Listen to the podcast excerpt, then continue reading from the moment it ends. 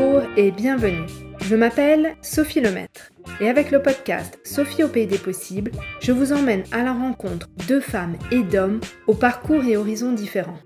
Leur point commun Combattre la corruption et l'évasion fiscale pour un monde meilleur, plus juste et plus éthique. Parce qu'il ne s'agit pas uniquement de rêver d'un autre monde, et parce qu'il est possible de changer les choses, rejoignez-moi au pays des possibles. Bonjour à toutes et à tous. Pour ce mois d'août, pas de nouvel épisode du podcast. Le prochain épisode sera fin septembre. Mais je voulais partager avec vous mes idées lecture, mes conseils lecture pour l'été 2022.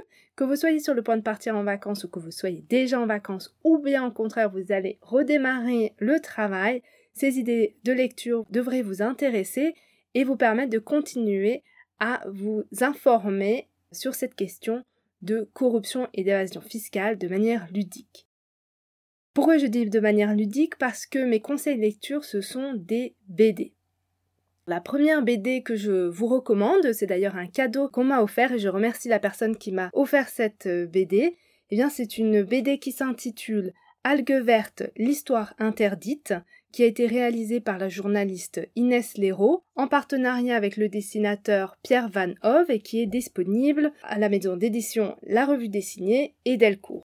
De quoi parle cette BD eh bien donc, comme le nom l'indique, cette BD s'intéresse à la question du fléau des algues vertes en Bretagne et notamment du lien avec l'agriculture, de l'impact que ces algues vertes ont non seulement sur l'environnement, mais aussi sur la santé des êtres humains, mais aussi des animaux. Alors vous me direz, ok, mais quel est le rapport avec les questions de corruption et d'évasion fiscale? Eh bien en fait, cette BD se base sur tout un travail d'enquête que la journaliste a mené, et ça nous permet en fait de voir quels sont les liens, les potentiels conflits d'intérêts entre l'industrie agroalimentaire et le pouvoir politique. J'ai trouvé ça vraiment très intéressant. C'est un sujet qui peut paraître technique, complexe, et en fait, la BD est vraiment une manière de nous présenter euh, cet énorme travail d'enquête que la journaliste a réalisé de manière accessible. Donc je vous la recommande vivement. Ce qui est aussi à noter, c'est que réaliser en Bretagne des enquêtes sur euh, l'agriculture ou le milieu agricole est un risque. Régulièrement, des journalistes qui enquêtent sur ces sujets-là font l'objet de menaces et de pressions. C'est notamment le cas de Inès Léraud qui a subi un certain nombre de pressions, mais aussi d'une autre journaliste, Morgane Large, dont les pneus de sa voiture avaient été déboulonnés. Donc on voit que enquêter en France sur certains sujets peut être risqué. Si vous êtes intéressé par toutes ces questions autour de la Bretagne et de l'agriculture et d'autres sujets d'ailleurs qui touchent à la Bretagne, je vous recommande d'aller consulter le site internet de l'ONG Splan, qui est en fait une ONG regroupant des journalistes d'investigation et qui ont publié depuis euh, deux à trois ans différents reportages sur la situation en Bretagne. C'est extrêmement intéressant. La deuxième bande dessinée que je voudrais euh, vous recommander, s'appelle À l'oreille des politiques, communicants, lobbyistes et conseillers. Elle a été publiée par la revue dessinée en partenariat avec les jours.fr. Donc cette bande dessinée, en fait, elle s'appuie sur les enquêtes réalisées par la journaliste Aurore Gorius.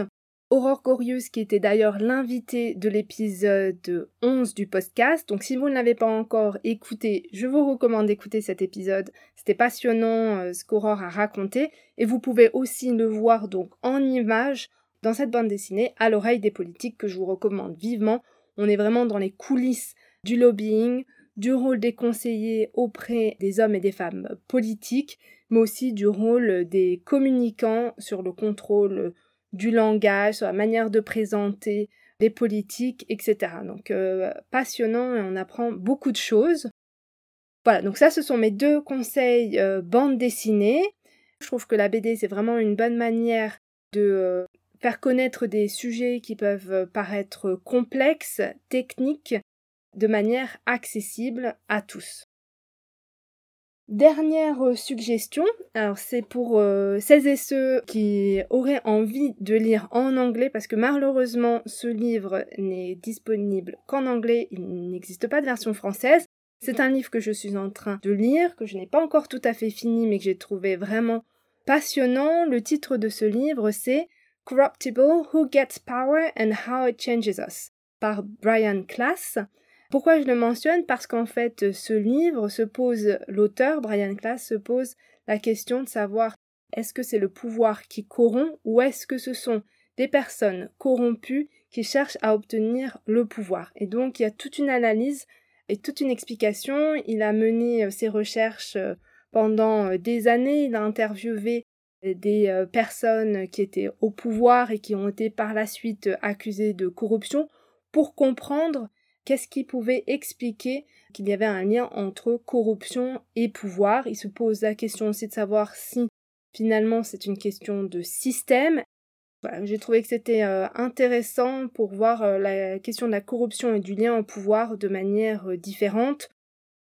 Donc ces deux BD, ce livre, n'hésitez pas à me dire, ça m'intéresserait si vous êtes en train de lire cet été ou dans l'année vous avez lu des livres qui vous ont plu, qui vous ont intéressé, qui sont liés à ces thématiques de corruption, d'évasion fiscale, de lobbying, de conflit d'intérêts ou d'autres, bah, de me dire, de m'envoyer un, email, de me taguer sur Twitter ou euh, sur LinkedIn pour me dire euh, quelles sont vos lectures.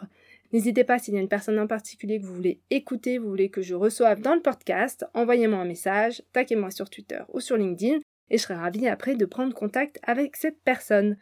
Voilà, je vous souhaite une belle euh, fin d'été et on se retrouve donc au mois de septembre pour un nouvel épisode. À bientôt!